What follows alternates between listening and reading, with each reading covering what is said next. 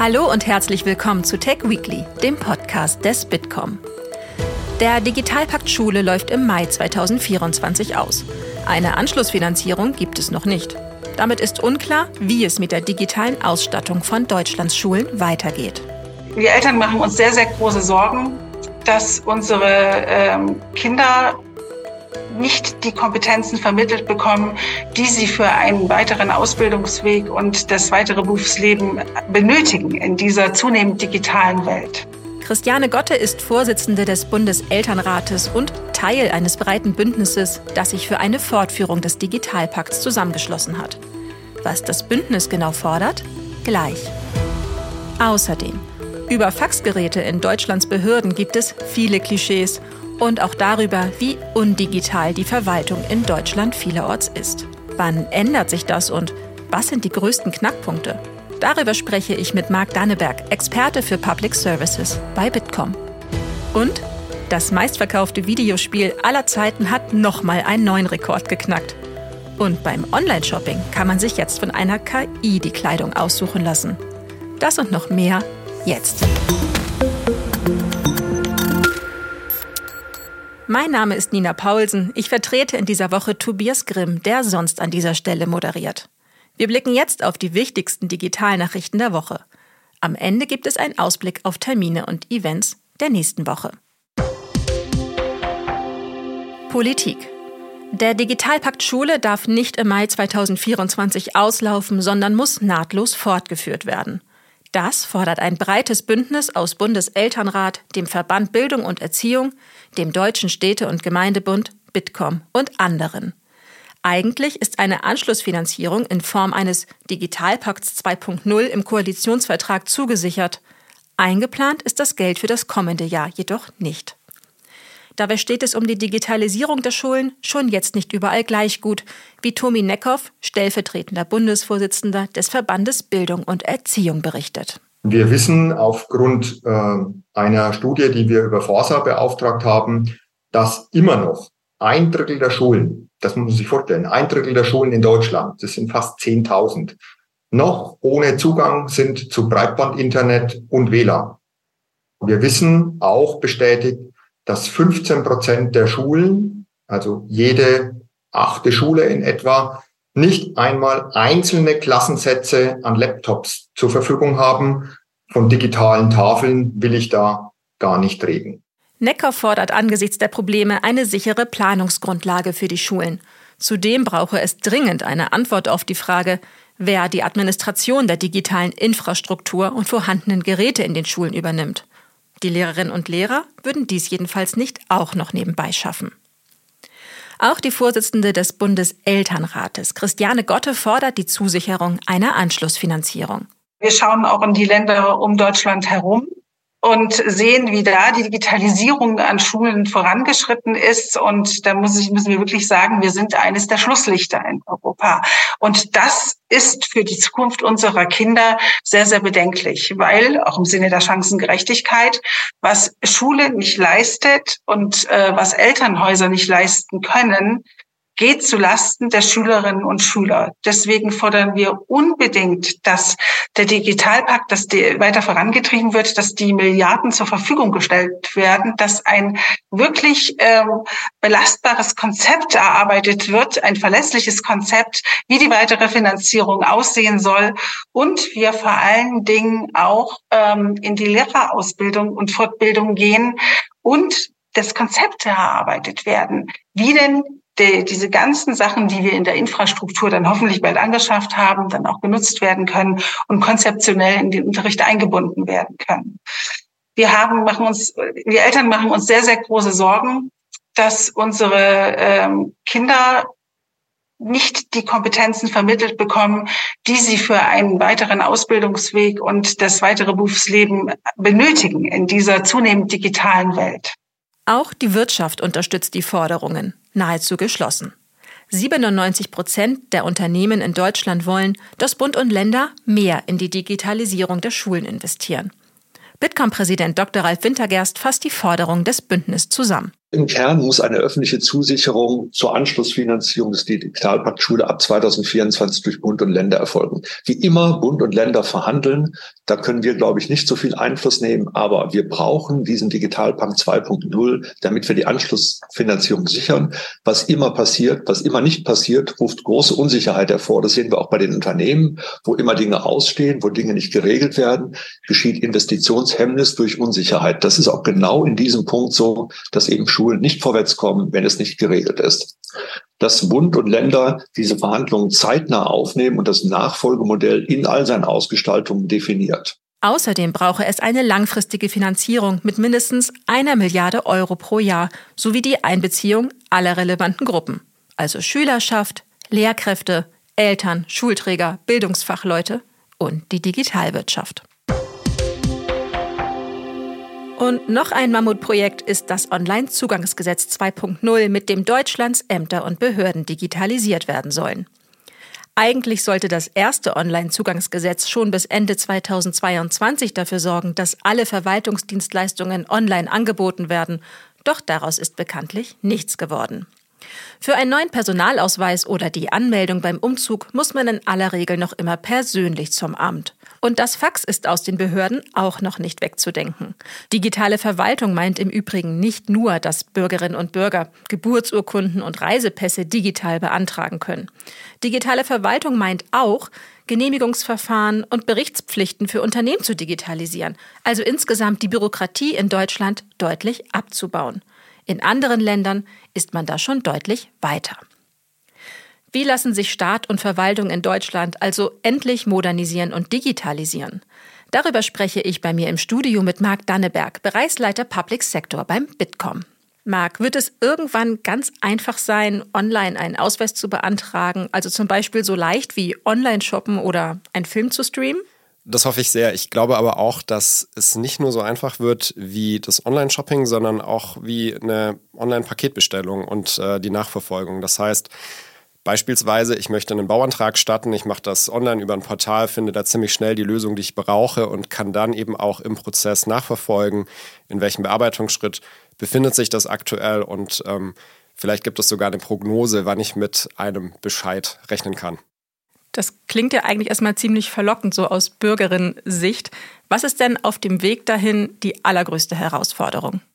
Ich würde sagen, die größte Herausforderung ist, die wichtigsten Verwaltungsleistungen wirklich in die Fläche zu bekommen. Im Moment haben wir halt wirklich einen Flickenteppich. Das heißt, es ist total abhängig davon, ähm, wo ich wohne oder in welchem Ort ähm, mein Unternehmen seinen Sitz hat, welche Leistungen ich eigentlich online nutzen kann. Und äh, die zweite große Baustelle ist, dass wir die Leistungen eben nicht nur online zur Verfügung stellen sollten, sondern äh, dass wir auch wirklich eine moderne öffentliche IT-Infrastruktur brauchen, um eben diese Ende-zu-Ende-Digitalisierung und diese Transparenz in der Bearbeitung der Verwaltungsleistungen auch wirklich herstellen zu können. Mhm. Wir haben es ja gerade schon gehört, Grundlage der Digitalisierung von Staat und Behörden ist bei uns in Deutschland das Online-Zugangsgesetz. Das OZG 1.0 ist ja bekanntlich gescheitert oder war zumindest nicht so erfolgreich, wie man es gerne gehabt hätte. Was wird dann jetzt beim OZG 2.0 anders sein? Also ein ganz wichtiger Ansatzpunkt ist, dass man wirklich sieht, dass man stärker mit zentral durch den Bund bereitgestellten Basiskomponenten arbeiten möchte, die dann eben gemeinschaftlich genutzt werden. Und äh, das ist ein guter Weg, weil aus Sicht der Bürgerinnen und Bürger ist es eigentlich völlig egal, ob eine Verwaltungsleistung äh, jetzt irgendwie auf kommunaler, auf Landesebene oder auf Bundesebene liegt. Ähm, da möchte man einfach ein zentrales Zugangstor zur digitalen Verwaltung über ein Portal und dort liegen alle Leistungen. Und ähm, das ähm, ist jetzt schon vorgezeichnet in dem aktuellen Gesetzentwurf. Ich glaube aber auch, dass es nicht ohne eine Erhöhung des Umsetzungsdrucks funktionieren wird, ähm, auf Seiten der Verwaltung die Leistungen dann auch in der Fläche zur Verfügung zu stellen. Und deswegen würde ich sagen, ist ein Rechtsanspruch auf besonders wichtige digitale Verwaltungsleistungen ähm, ein ganz wichtiger Hebel, der noch im Gesetzentwurf berücksichtigt werden sollte. Hm, verstehe. Du hast gerade schon gesagt, wir haben in Deutschland eine Art Flickenteppich, was die Leistungen betrifft. Gibt es denn irgendwo schon richtig gute Beispiele dafür, wie Verwaltungsdigitalisierung gut funktioniert, wo sich Angelegenheiten gut online erledigen lassen?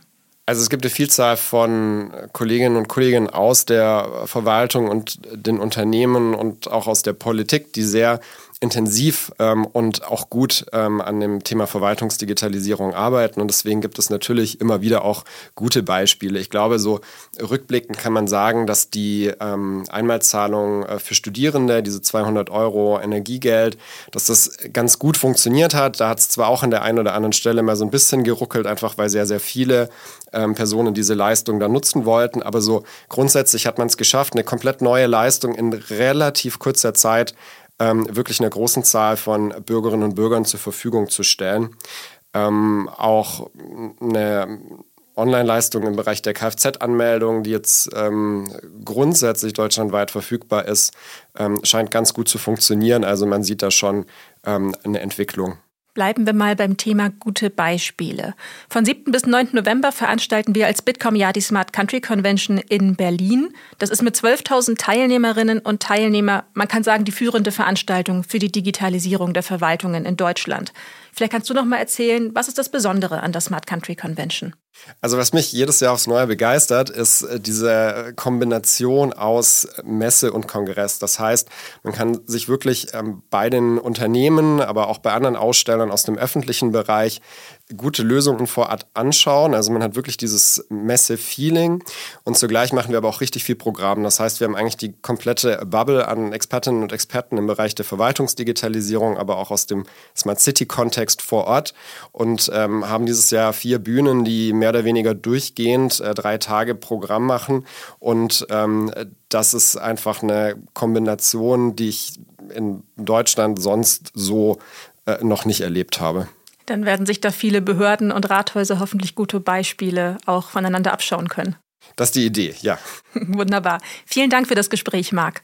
Und noch eine Nachricht aus dem Bereich Bürokratie oder besser Bürokratieabbau. Bundesjustizminister Marco Buschmann will mit einer Gesetzesänderung dafür sorgen, dass im privaten Rechtsverkehr nicht mehr so häufig eigenhändig unterschriebene Papierurkunden vorgelegt werden müssen.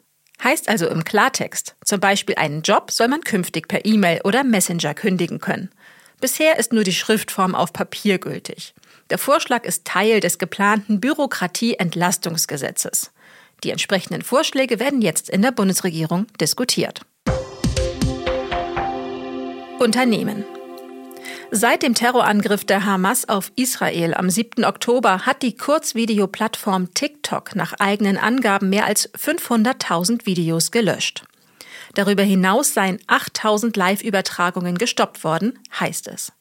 Die Schritte seien wegen Verstößen gegen die Nutzungsrichtlinien erfolgt, erklärte das Unternehmen. TikTok gab darin außerdem an, dass es seine Teams zur Suche nach verbotenen Inhalten verstärkt habe.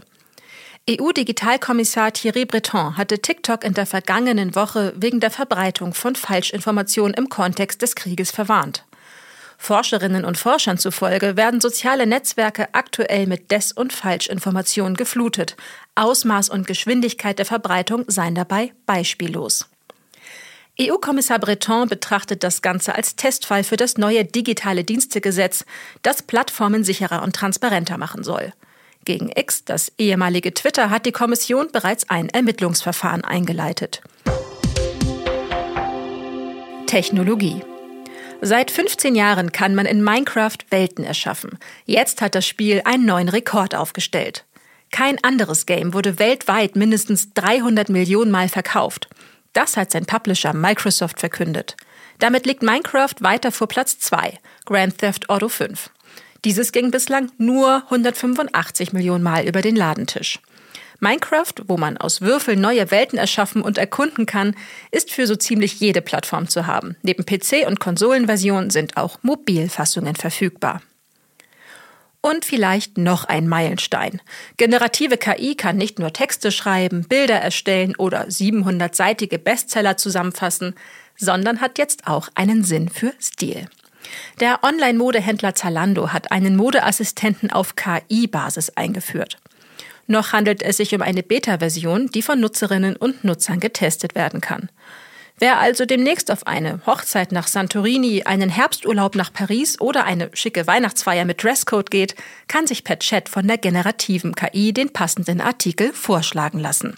Welche Trends die Online-Shops künftig prägen werden und wie insbesondere KI den Handel verändern wird, das ist auch Teil einer Studie zur Digitalisierung im Handel, die Bitkom am kommenden Donnerstag vorstellen wird. Der Terminkalender. Und damit schauen wir auf die nächste Woche, der Ausblick auf Kalenderwoche 43. Der Bundestag hat in der kommenden Woche Pause. Das Bundeskabinett will am Mittwoch den Entwurf einer deutschen Umsetzung des EU Digital Services Act beschließen. Der DSA soll auf Online-Plattformen für mehr Schutz und Transparenz sorgen. Ebenfalls am Mittwoch veranstaltet das Hasso-Plattner-Institut die Clean IT Conference. Dabei geht es darum, wie künstliche Intelligenz und Nachhaltigkeit zusammengebracht werden können. Am 25. bis 27. Oktober finden die Medientage München statt, die sich mit aktuellen Entwicklungen in der Medienbranche beschäftigen. Im Mittelpunkt steht dieses Jahr das Thema künstliche Intelligenz. Geboten werden über 100 Sessions und Masterclasses. Und in Europa geht es am 23. und 24. Oktober bei einem informellen Ministertreffen im spanischen Leon unter anderem um einen Fahrplan für die digitale Dekade 2030, künstliche Intelligenz und die Zukunft der Telekommunikation. Das war der Ausblick für die nächste Woche. Wenn euch dieser Podcast gefallen hat, lasst uns gerne eine Bewertung da oder abonniert uns, um keine Folge zu verpassen. Für weitere Nachrichten aus der Digitalbranche schaut gerne auf bitcom.org vorbei. Danke fürs Zuhören. In der nächsten Woche macht Tech Weekly eine Woche Urlaubspause. Am 3. November geht es dann wieder weiter.